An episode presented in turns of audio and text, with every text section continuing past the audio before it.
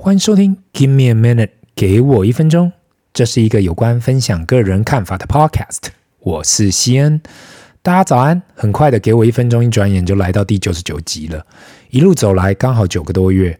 当然，这个 Podcast 也经历很多变动。我回去听了前面几集，好像真的就如名“给我一分钟”。每一集维持在短短的几分钟。当时的想法是因为现代人每天超忙的，如果要忙工作、要忙家庭、要忙投资、要忙社交，要挤出三十分钟去听一个人讲话，真的没那么多时间。所以我的出发点很单纯，只是想要在短短的几分钟提出一点点个人看法，不管是有关财商、企业经营、家庭生活，或是单纯的想要听我哈拉有关我最近看到的新鲜事。还是只是想要来听听看 Q&A 有什么有趣的问题，我觉得都不错啊。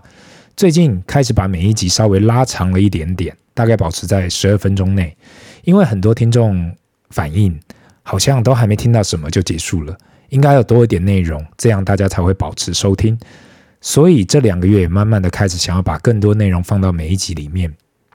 包括我自己在内啦，我现在听 podcast 都也很少听那种超长的，毕竟一天的时间有限呐，所以不管我是听中文或是国外的 podcast，都尽量找不要太长的。另外，我们一百集也要到了，也正在思考到底要做什么特别企划。因为说真的，每一集几乎都是每一天空出几分钟去想的，在这里也成真。如果你有什么问题想要问的人，有什么建议的人，我们会在第一百集想办法去回答大家的问题。还在想到底该做些什么？如果有什么建议，私讯或是来信也可以。在今天的西恩来说书，我们来谈谈近期刚好有机会看到的一本书《人生实用商学院：谁偷了你的钱》。这本书是吴淡如所写的。如果不知道吴淡如的人，应该说她算是台湾的才女吗？或是女作家，还是主持人？不管你喜不喜欢吴淡如本人，这不是重点。因为我感觉在外面听到喜欢跟不喜欢的人都各占一半。问题是不得不否认，他转去做 podcast 后，开了人生实用商学院这个节目，是真的很受欢迎。我也是因为刚好听到他的 podcast 才会去看这一本书。其实我们这个 podcast 一开始初衷就是要做像人生实用商学院这样，只是比较高阶复杂版本的。读完这一本书，如果你不是商业背景出身的，或是对基本财务、投资跟理财没有太多概念，我觉得非常适合。基本上就把所有人该去了解的基本观念都涵盖到了。这书有几个重点，我想要拿出来跟大家谈一谈。那就让我们开始吧。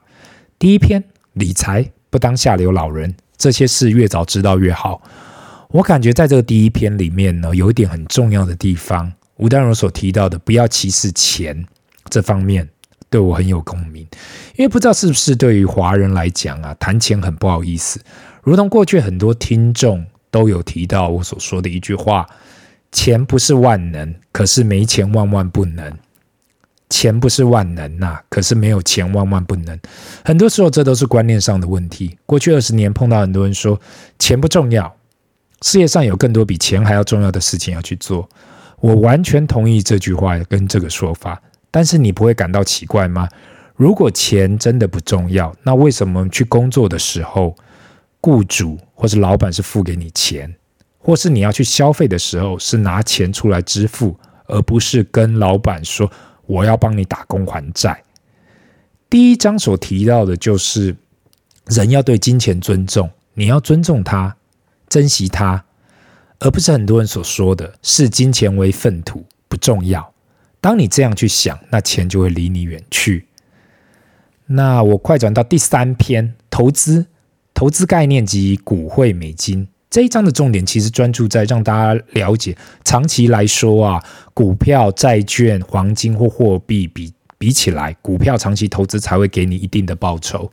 如果把以上这四种工具拿出来讲，过去一百年的收益，股票肯定会比较好，跟债券、黄金跟货币比起来，在这里所讲的长期投资，是说股市大盘长期。会比其他金融资产好，不是讲那种短线进出的投机方式，今天进场买，明天出场，或是早上买，下午卖。这里所提到的是，如果你不断投入到股市大盘，如果如我过去所推广的大盘 ETF，长线的看来都会比你放在债券、黄金或是货币还要好。第四篇，房产。买房前该懂的几件事，对于华人来讲，房地产应该是基本的。俗话说得好，“有土斯有财”。过去几千年的历史已经验证，土地在这个世界上是稀有资产，它的含量也就是这么多。因此，绝大部分的华人都觉得，他唯一的理财观念啊，就是不断的投入房地产。这本书里面也提到了不少基本观念。例如过去两年呐、全世界的房地产会涨得那么严重，就是因为低利的关系。美国印了太多热钱出来，那大家因为害怕通货膨胀，所以不得不拼命买，以免自己手上的钱贬值了。另外，因为低利率而拼命借钱，手上的贷款也会因为高通膨而变得越来越小。这篇只是把很多过去基本的观念再重新整理一次给大家了解，所以也算是蛮实用的。那第六篇呢？创业，别以为猪在风口就会飞。创业前先了解的基本原则，在这最后一篇里面，他试着去解释有关创业一开始需要知道的事情。对我个人来讲，我觉得创业这件事情那是没办法在课堂或是书本里头可以学习到的，因为每个企业的形成里面有太多太多你不会想到的事情会发生，很多不管再多人跟你说过要注意什么，都有可能失败。如同很多天使投资者或是创投。为什么喜欢投去投资已经成功过的创业家？因为至少他们已经付过学费了。当然啦，隔行如隔山。今天你的行业里头的 mega，不代表其他行业的人也会了解。以上我只是简短的分享了几个章节的大纲。总结呢，我觉得这一本书很适合。如果你现在是大学生还没出社会，或是刚出社会的人还没结婚，或是你是中年人却对个人财务一窍不通。都非常适合阅读这一本书。其实这个书的书名取得很好，《人生实用商学院》。坦白说，即使今天即使你读了世界顶尖的商学院，也不会获取人生关于财务的观念。因此，我过去看到很多人，包括我的同学在内，也许真的在年轻的时候赚了不少财富，可是忽略了个人财务的重要性，使得到了四十或是五十过后，才发现自己手上没有想象那么多的金钱可使用。很多人过去几个月都问我啊。怎么观念跟故事讲来讲去都差不多啊？我想要讲的其实历史就是不断的重复。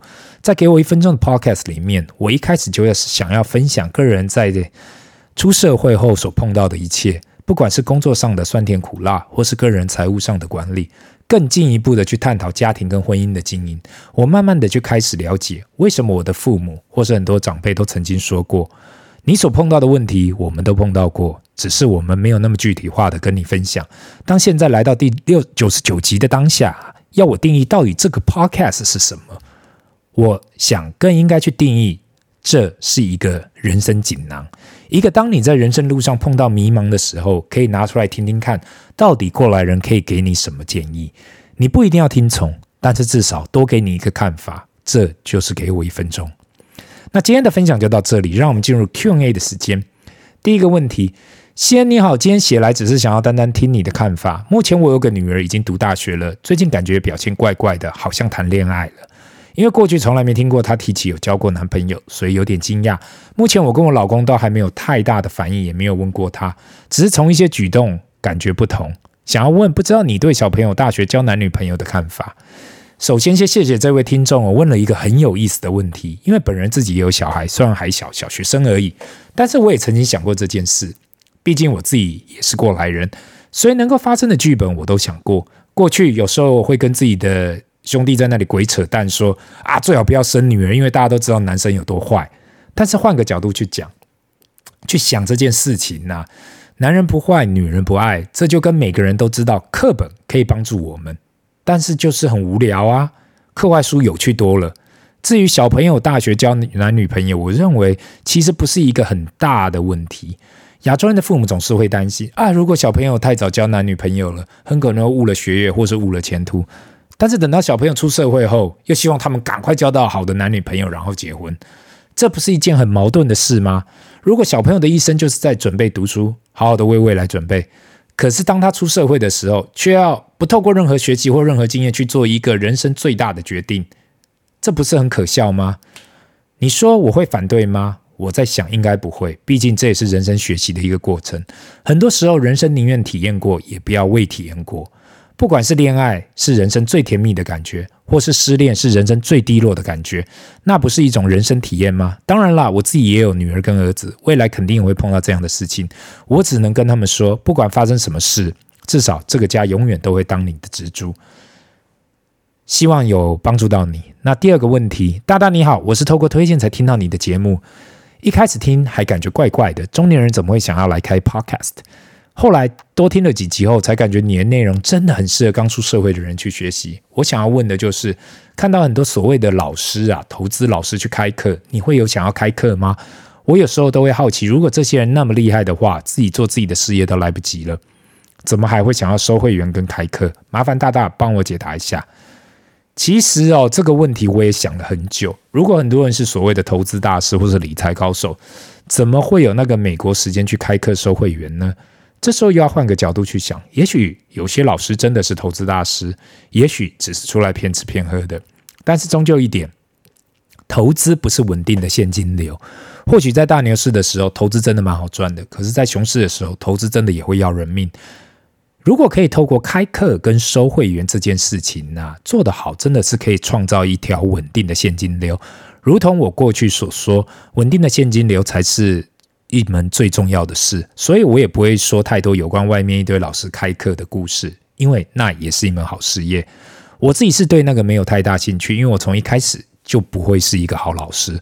我比较喜欢分享个人故事，所以我分享的内容都是免费的，就当听听老人讲古或者讲故事也好。那以上就是我的看法。今天的 Q&A 就到这里。如果你有什么问题想问，麻烦留言，不要忘了按赞及订阅。Give me a minute，给我一分钟。拜。